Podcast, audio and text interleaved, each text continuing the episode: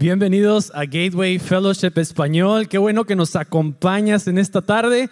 Mi nombre es Jairo Silva y yo soy parte del gran equipo que hay aquí de servidores. Darle un fuerte aplauso a cada uno de los servidores que está aquí.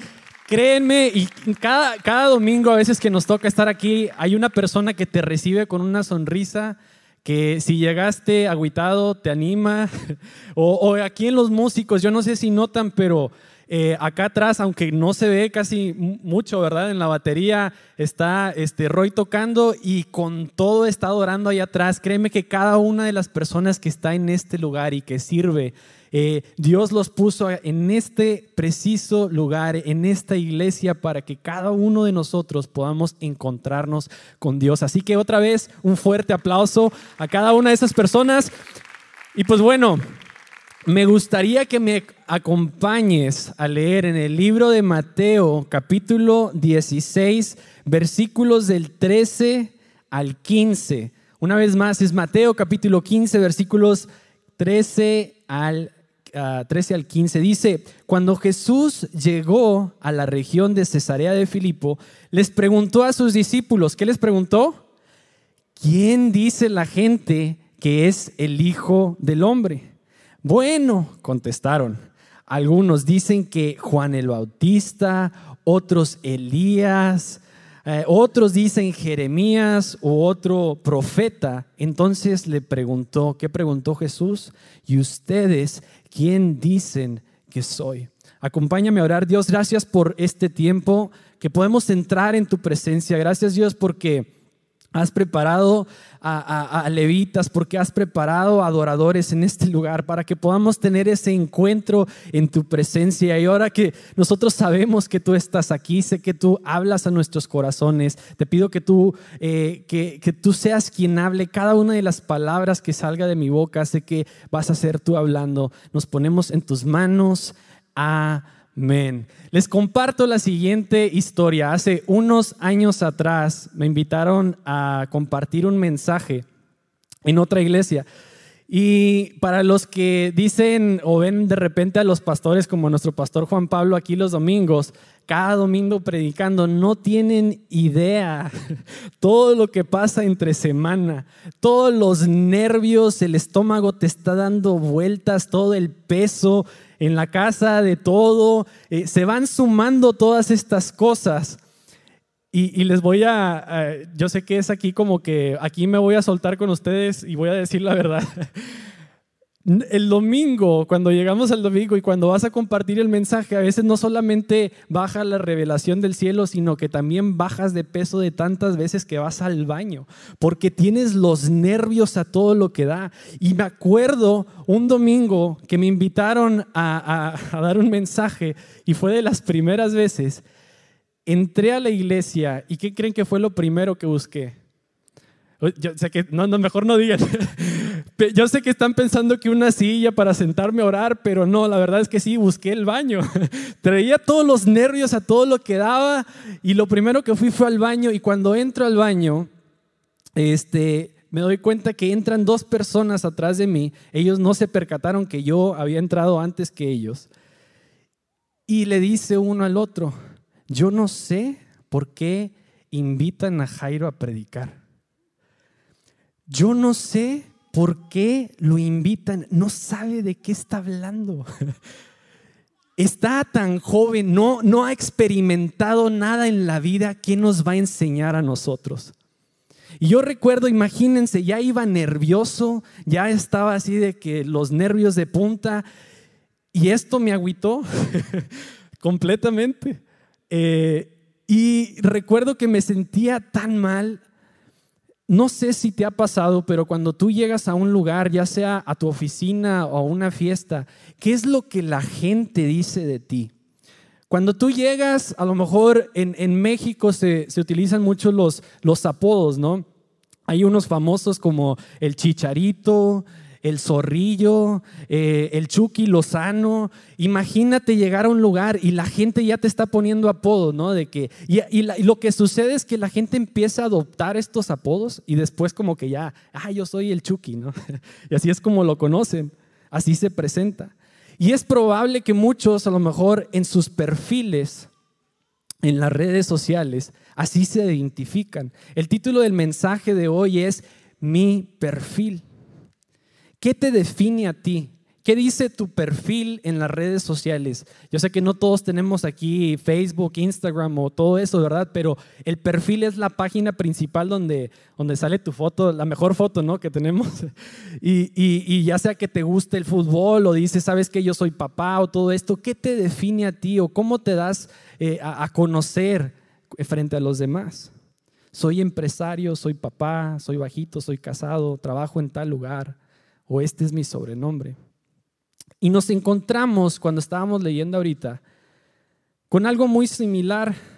Jesús está caminando con sus discípulos y esto habla que está en la región de Cesarea de Filipos.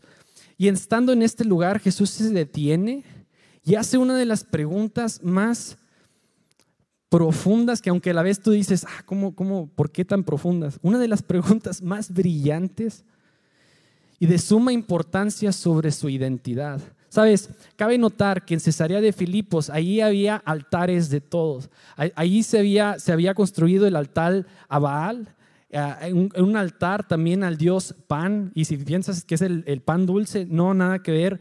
Es, así le llamaban el dios Pan, el dios de la naturaleza. Entonces, imagínate que Jesús lleva a sus discípulos a un lugar rodeado de tantos altares yo no sé tú, pero yo me pongo a pensar y digo, yo creo que en ese lugar se sentía un ambiente pesado. Yo creo que en ese lugar se sentía como hace unos años atrás, que nosotros viajamos y dentro de este viaje del tour había, estábamos por llegar a la ciudad de Ámsterdam. Y no sé cuánto conoces de esta ciudad, pero aquí la prostitución es legal. La droga se vende por todos lados sin pena alguna. Y recuerdo que vimos que había en ese lugar, entramos a la primera iglesia protestante de Ámsterdam.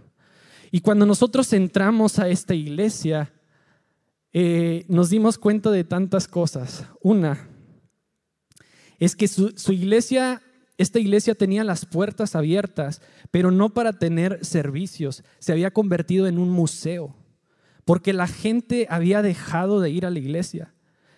Y yo recuerdo que estaba en ese lugar y me dio tanta tristeza.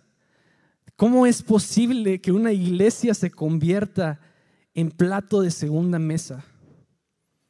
Sé que hoy tú y yo nos encontramos en un lugar muy similar, Cesarea de Filipos, donde la gente cree de todo, dice de todo menos Jesús. Donde profesar tu fe aún a veces se convierte en algo que ofende a los demás. Regresando a la historia, me puedo imaginar el peso del ambiente, lo que se sentía en ese lugar. Y Jesús hace la primera pregunta, ¿qué es lo que dice? ¿Quién dice la gente que es el Hijo del Hombre? Hoy en día sería equivalente a buscar tu nombre en Google. Eh, no sé, ¿quiénes han buscado su nombre en Google? Algunos no, lo están, yo sé que no lo quieren admitir, pero cuando tú buscas, buscas tu nombre en el Internet, te das cuenta de de que el Internet sabe bastante de ti. De hecho, recuerdo que una vez me busqué y encontré una foto que tenía de MySpace. O sea, ¿cuántos todos recuerdan MySpace? ¿Sí? Ok. Y, y, en esta foto traía el peinado de me explotó un boiler porque antes la manera que yo me peinaba, les, les confieso algo, que yo tenía el cabello largo, tenía rayitos y cuando me peinaba en la mañana literal, le hacía así como perrito y ese era mi peinado, así, así es como, como era. Entonces aparece fotos así o aparecen cosas a lo mejor que dices tú, wow, eso ya, ya tiene año. Ahora, Jesús en esta historia, Jesús es el Hijo de Dios, quien estuvo antes de la fundación del mundo. ¿No crees que Él ya sabía quién era? Entonces, ¿por qué está haciendo esta pregunta? Jesús lo tenía muy claro, no necesitaba la aprobación de nadie. No necesitaba que entendieran al 100 para que Él hiciera la voluntad de su Padre. De igual manera, si tú y yo dependemos de todo lo que nos rodea y todas las opiniones que la gente da acerca de nosotros, no llegaremos al potencial del cual Dios nos ha llamado a ser. Te vas a desanimar porque los comentarios van a estar a derecha, izquierda, los comentarios no van a ser a veces tan buenos y lo más probable es que vas a decir, voy a soltar la toalla. Sabes, los religiosos le decían a Jesús, y, esto, o sea, yo creo que si fuera yo a mí me dolería, ¿no? Pero le decían que era un blasfemo. Los judíos pensaban o decían, ah, mira, ahí va el hijo de, de aquel carpintero. Ninguno de ellos necesitaba entenderlo para que él pudiera hacer su asignación divina.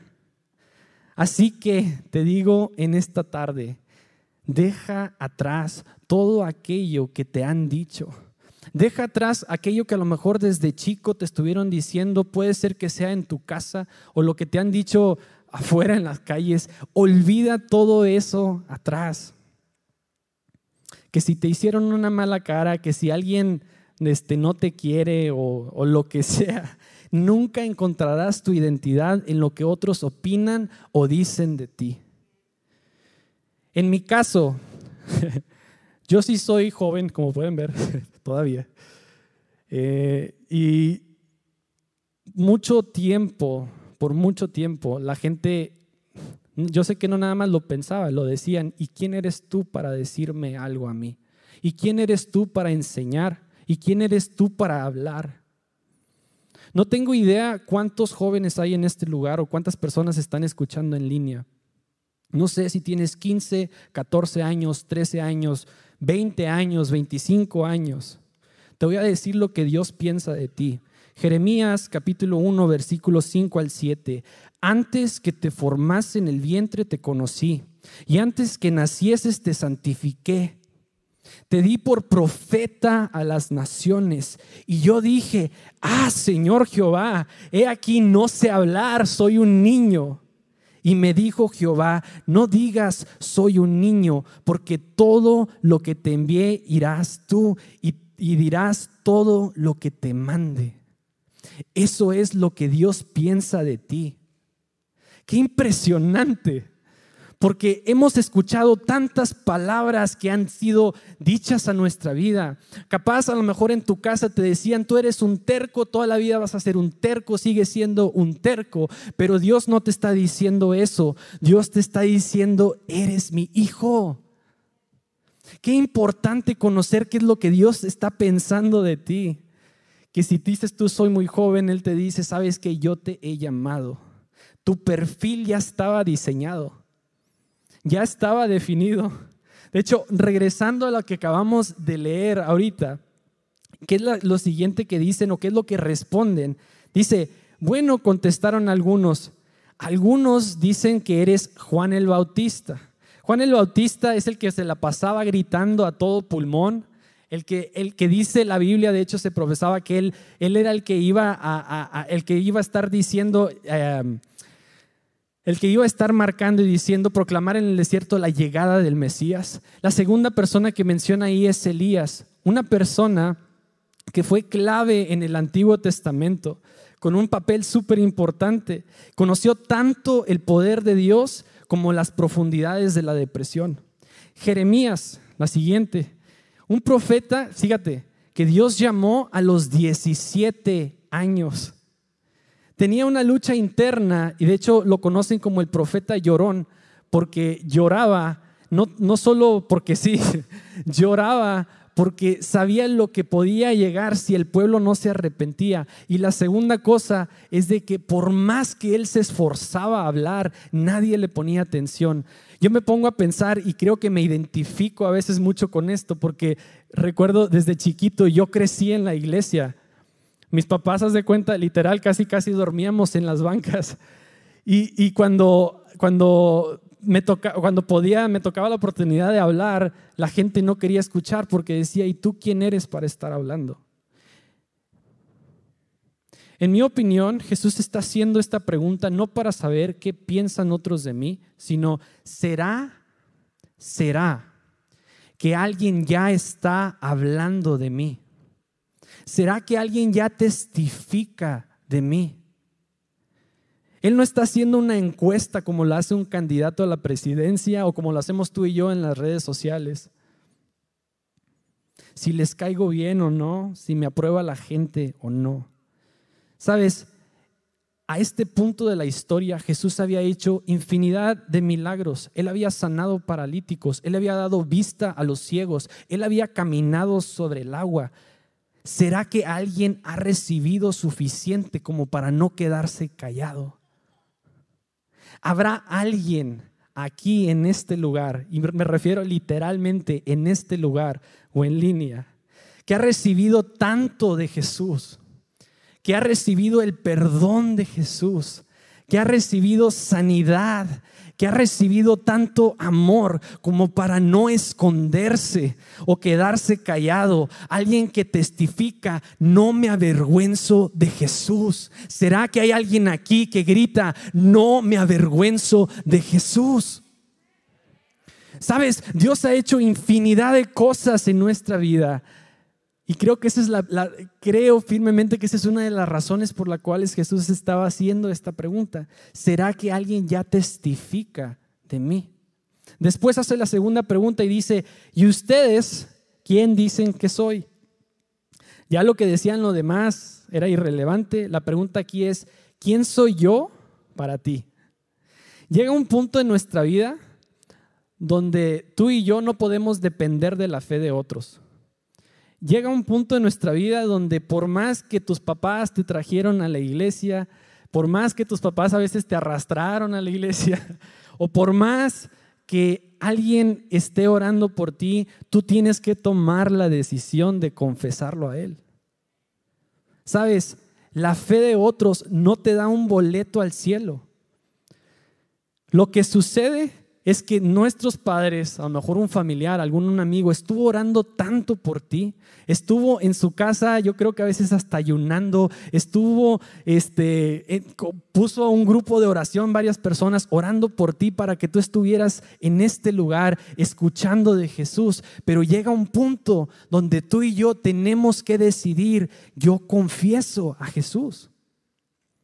Hace varios años atrás, yo creo que, no, recuerdo exactamente la edad, pero les comentaba que yo crecí en la iglesia, sí, yo vivía los milagros de mi mamá, vivía los milagros que habían sucedido en mi familia, pero llegó un punto donde Dios me estaba preguntando a mí, ¿y tú quién dices que soy yo? No qué te platicaron, no qué a lo mejor este, te, han dicho. Tú, ¿quién dices que soy?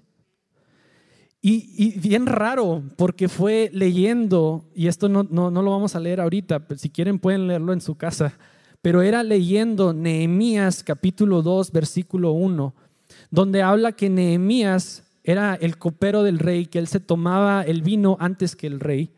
Entonces, si estaba envenenado, pues el primero que moría era Nehemías. Qué trabajo tan más padre, ¿no? Este, y me cayó el 20. Dije, Nehemías probó los mejores vinos porque eran los que le daban al rey, ¿verdad? Nadie le platicaba a Nehemías qué tan bueno estaba ese vino porque él lo había probado. Él mismo lo había probado. Dios me estaba llamando a mí. ¿Sabes qué, Jairo? Yo no quiero que te platiquen quién soy yo. Yo no quiero que simplemente vivas lo que tu familia te cuenta que soy yo. Yo quiero que tú me experimentes por ti mismo, que tú me conozcas. Llega un punto en tu vida donde ninguno de nosotros que a lo mejor estamos orando por ti, si tú no tomas una decisión, créeme, créeme que no tenemos un boleto al cielo, al menos que confesemos que Jesús es nuestro Salvador.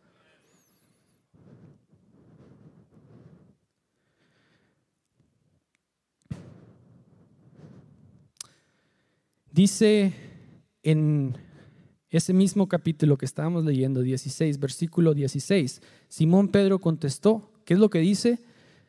Tú eres el Mesías, el Hijo del Dios viviente. Jesús respondió, bendito eres Simón, hijo de Juan, porque mi Padre que está en el cielo te lo ha revelado. No lo aprendiste de ningún ser humano él está diciendo, tú eres mi Salvador. Sabes, el pueblo judío esperaba el Mesías, esperaba ese Salvador. E, el, rollo aquí es que ellos esperaban un Salvador, pero ellos creían que era para salvarlos de la opresión del pueblo romano. Pero Él haría mucho más que eso, que hasta el día de hoy nos sigue salvando a cada uno de nosotros de nuestros pecados. Eso es lo que Jesús vino a hacer, salvarnos a ti y a mí de los pecados.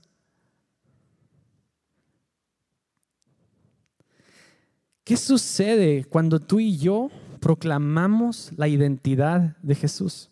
Romanos 10.9, y este es uno, un, un versículo muy conocido, creo que lo hemos escuchado, pero me gustaría que hoy como que literal lo mastiquemos. Dice, si declaras abiertamente lo que hizo Pedro, ¿verdad? Que Jesús es el Señor y crees en tu corazón que Dios lo levantó de los muertos, serás salvo.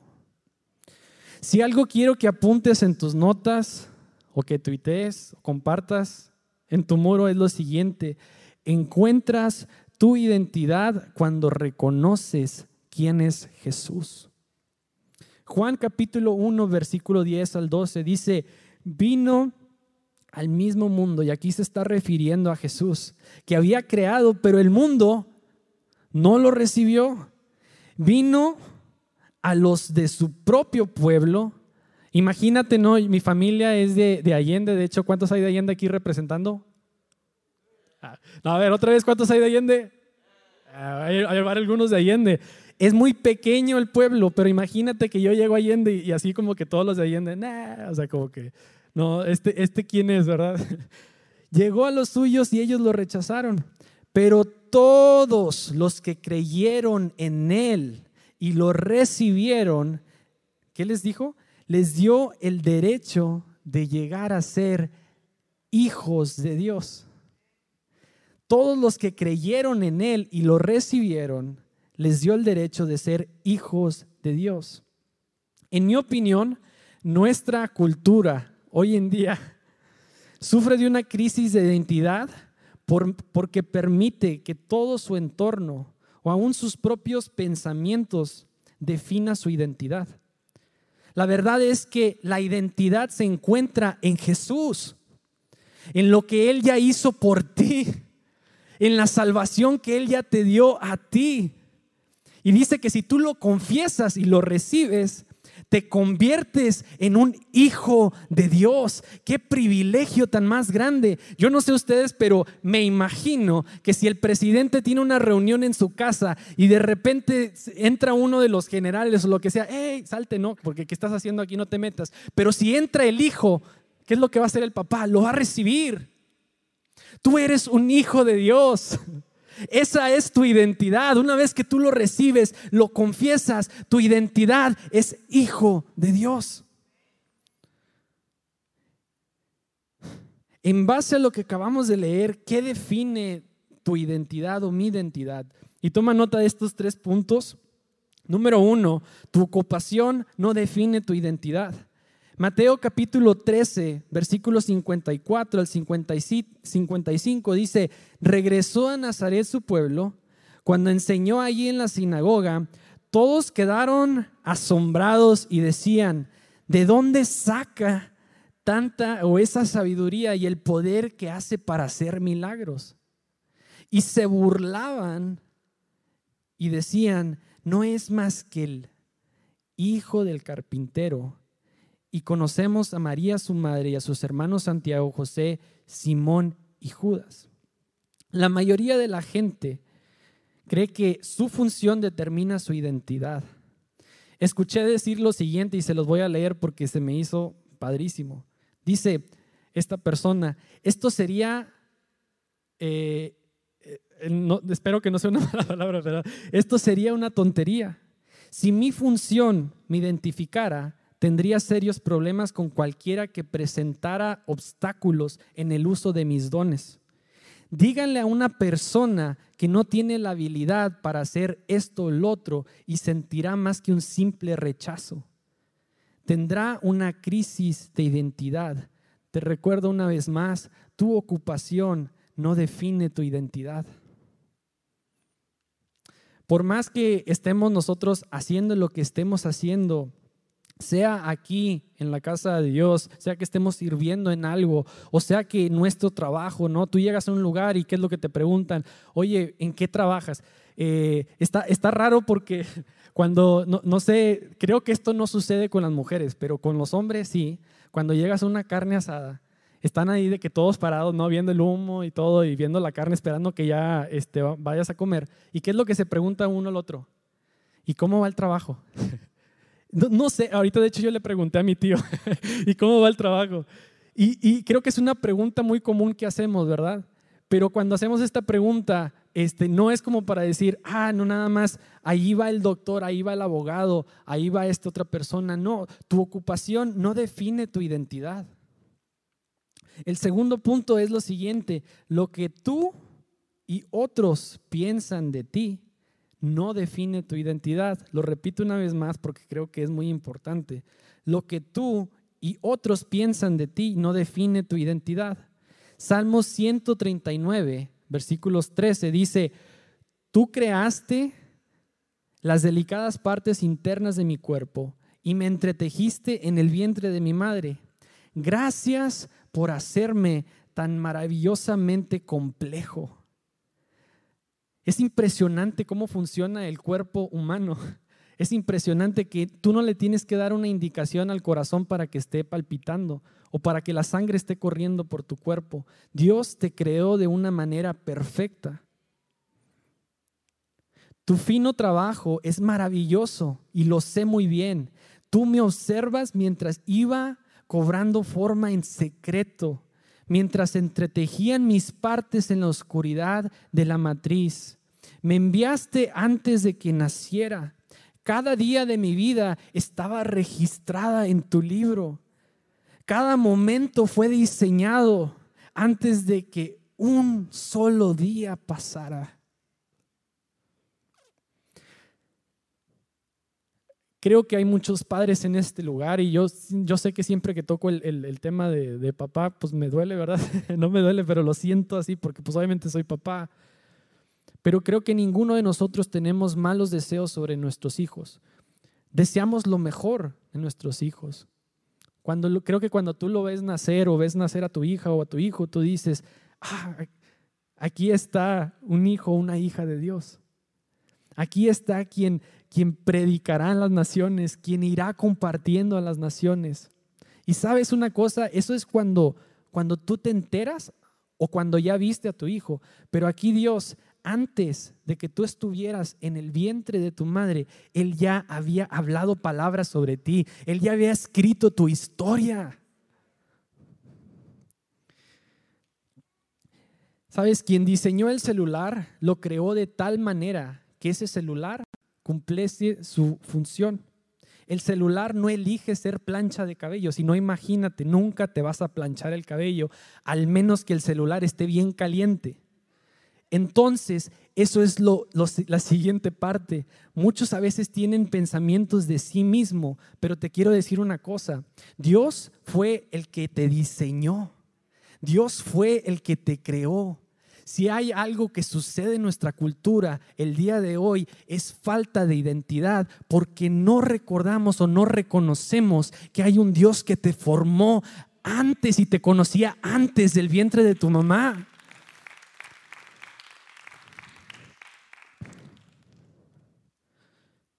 Tú eres quien Dios dice que eres y punto. Tú no eres el error de tu familia. Tampoco un abuso te define. Que si no tuviste un papá en casa, eso tampoco te define. No eres el olvidado, no eres el abandonado, no eres el que el que tiene todas estas emociones y que piensa que eres una cosa, tú no eres nada de eso, tú eres lo que Dios ya dijo que eres. Abrazar tu identidad en Cristo significa que te ves de la manera que Dios te ve. Sabes, yo batallé bastante con el autoestima y lo compartía antes del servicio. Este, no, creo que lo he mencionado en algunas ocasiones, pero eh, cuando yo conocí a mi esposa, yo tocaba la trompeta y, y me escondía atrás de una bocina porque no quería que me vieran. Y era muy nervioso, era todo esto. Y, batallaba mucho con el autoestima porque me importaba mucho lo que la gente pensaba de mí. O aún a veces me hacía ideas de lo que la gente estaba pensando de mí. De hecho, llegó, no digo que fue exactamente en esa etapa, pero llegué a pasar por un momento de depresión. Y creo, creo firmemente que el momento que yo me detuve y que yo dije, yo creo en lo que tú ya has dicho de mí, todo eso.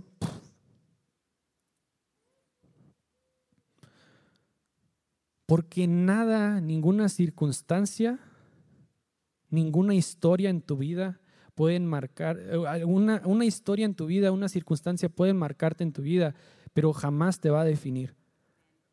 Conocer, este es el tercer punto, conocer tu identidad te mantiene enfocado. Dice Juan 1, y ahorita lo leímos, versículo 10 al 12, dice, vino al mismo mundo el que el que había creado, pero el mundo no lo reconoció. Vino a los de su propio pueblo y hasta su propio pueblo lo rechazó. Pero todos los que creyeron en él y lo recibieron, les dio derecho de llegar a ser hijos de Dios. La posición más importante que Dios te puede dar no es la de ser doctor, abogado, ser cantante o ser un artista, sino es la de ser hijo de Dios. Cuando una persona se siente más cantante, más artista, más lo que sea que hijo de Dios, confunde su llamado con su identidad. Sabes, escuché decir lo siguiente, que la iglesia que hace Háganle todos así. Yo creo que la semana pasada Juan Pablo estaba haciendo lo de, háganle así. Y no es porque viene una noticia, nada más porque, nada más porque me recuerda a, que el suelo está temblando, ¿verdad? La iglesia que hace temblar al infierno es aquella que sabe quién es, que somos hijos de Dios. Reconoce esto, tú eres hijo de Dios, tú eres hija de Dios. Si el tema de la identidad no fuera tan importante, si el tema de la identidad no tuviera el peso, ¿por qué fue entonces que Satanás se acerca a Jesús? Lo reta, lo cuestiona y dice, ¿qué le dice? Si eres el Hijo de Dios. O sea, obviamente es el Hijo de Dios. Yo creo que yo a veces me pongo a pensar y yo sé que a veces se me va la mente así este, para todos rumbos, pero había una película de Avengers que había un personaje ahí que le hacía así y todos desaparecían. Muchas veces cuando leo la Biblia y veo cosas así, a veces digo, ¿por qué Jesús no le hizo así como que pa? Y como que se desaparece todo, ¿no? Se desaparecía ahí Satanás por completo. Pero le dice, ¿qué le dice? Si eres hijo de Dios, ordena que estas piedras se conviertan en pan. Le vuelve a repetir, si eres hijo de Dios, tírate abajo. Todo esto te daré si te postras y me adoras. ¿Sabes qué? Jamás. Él es el Hijo de Dios. Él es el que, el que creó este mundo. Él es el que te diseñó a ti. Él es el que creó todo lo que tú ves. Si respiras el día de hoy, si tu corazón está latiendo, es porque Él lo permite. Él es el Hijo de Dios. Dale tu mejor aplauso a ese rey que murió por ti. ¿Sabes qué es lo que sucedió después de que Satanás le dice eso? Dice, si tú lees luego, luego en el siguiente capítulo o en estos mismos versículos, dice que Jesús continuó su misión y fue a llamar a los discípulos. O sea, nada de lo que te digan a ti, ni Satanás mismo que diga algo de ti, te va a detener a la misión que Dios te ha llamado a hacer si tú te enfocas en que Él es tu Dios y que eres hijo de Dios. Conocer tu identidad te mantiene enfocado.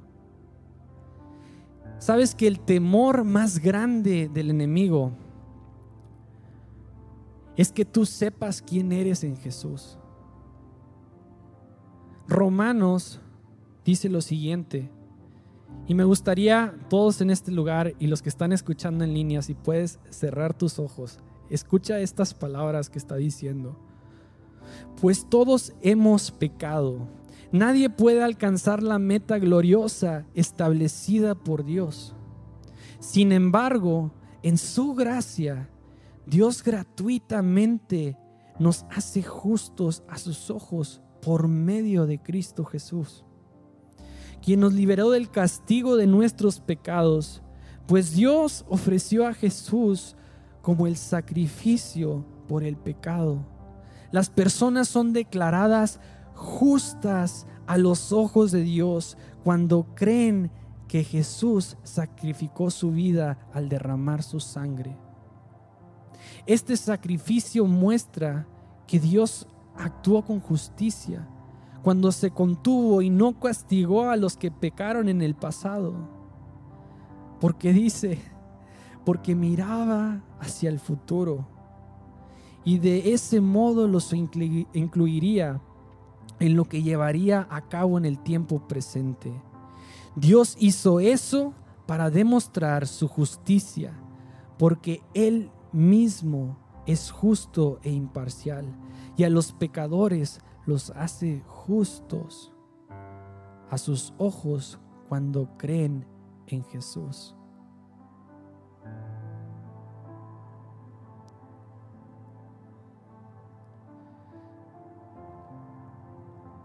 Sabes, cuando Dios te vea a ti,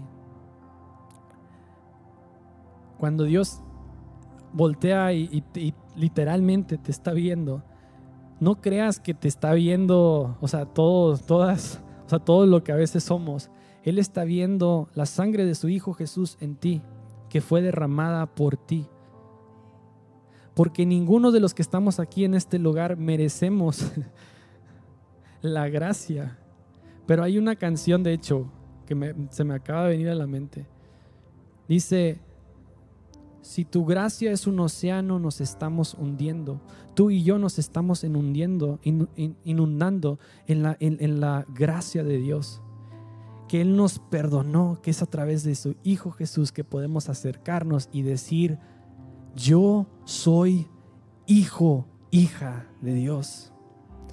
Estaba escuchando una canción este fin de semana cuando este, ya tenía varias semanas sin cortar el pasto. Y está muy buena la canción, se las recomiendo, búsquenla para que la escuchen en su casa. Es una canción eh, que es en inglés, pero creo que hay una traducción en español y se llama Jiré.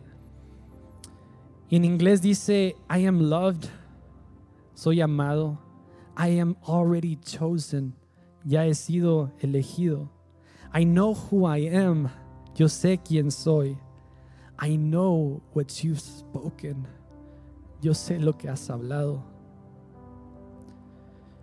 Padre, te doy gracias Dios, porque no es a través de méritos propios, no es a través de lo que nosotros hacemos que podemos encontrar la salvación.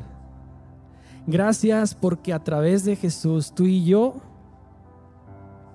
cada uno de los que estamos en este lugar podemos acercarnos a ti, al Padre, y decir, aquí estoy. Dependiendo completamente de ti, aquí está tu hijo, aquí está tu hija. Y todos así con sus ojos cerrados. Si hay alguien en este lugar que a lo mejor lo ha escuchado varias veces, que hablan sobre la salvación, en este día estuvimos hablando mucho sobre la salvación.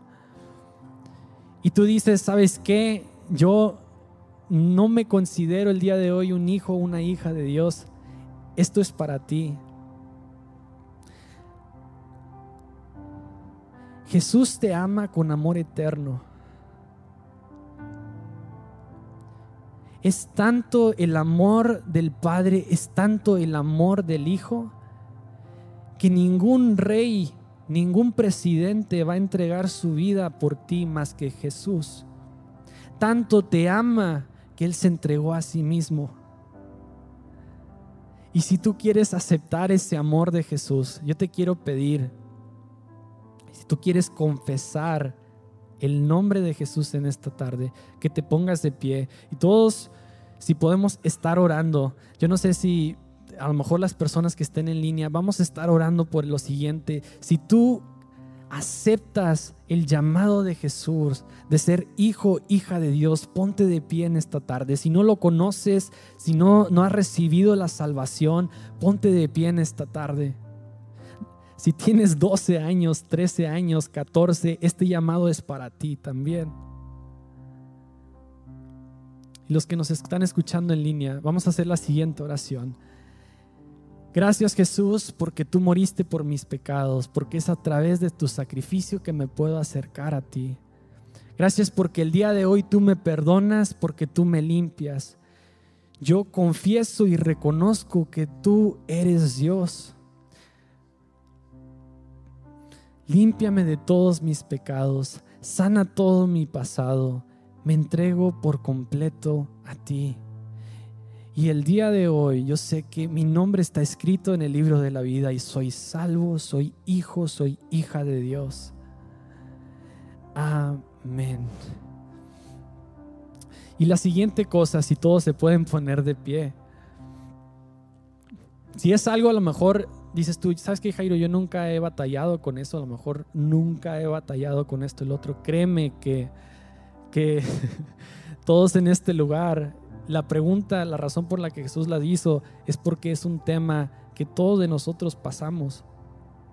Y si es algo que Dios ha llamado a tu vida, me gustaría que puedas pasar aquí al frente. Si necesitas simplemente estar en la presencia de Dios, me gustaría que la iglesia pase al frente, que puedas ponerte delante de los pies de Jesús y que Él te recuerde una vez más quién eres en Él, que eres hijo, que eres hija de Dios. Dilo conmigo, yo soy hijo, yo soy hija de Dios.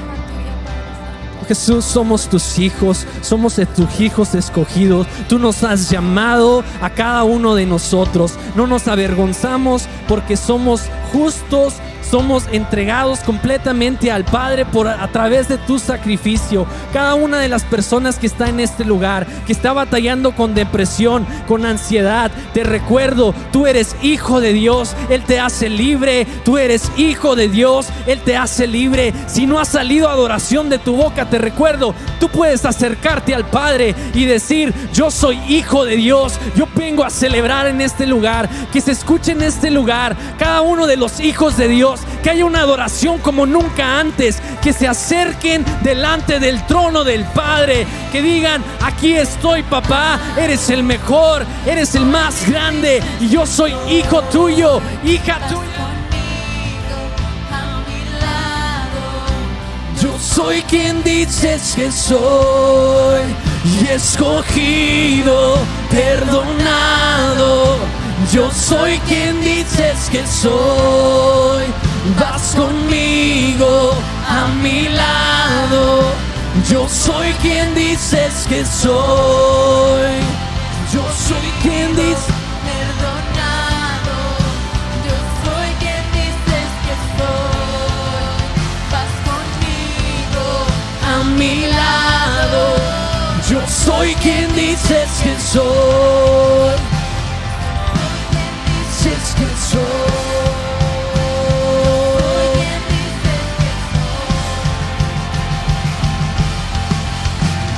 Soy en él, libre en verdad.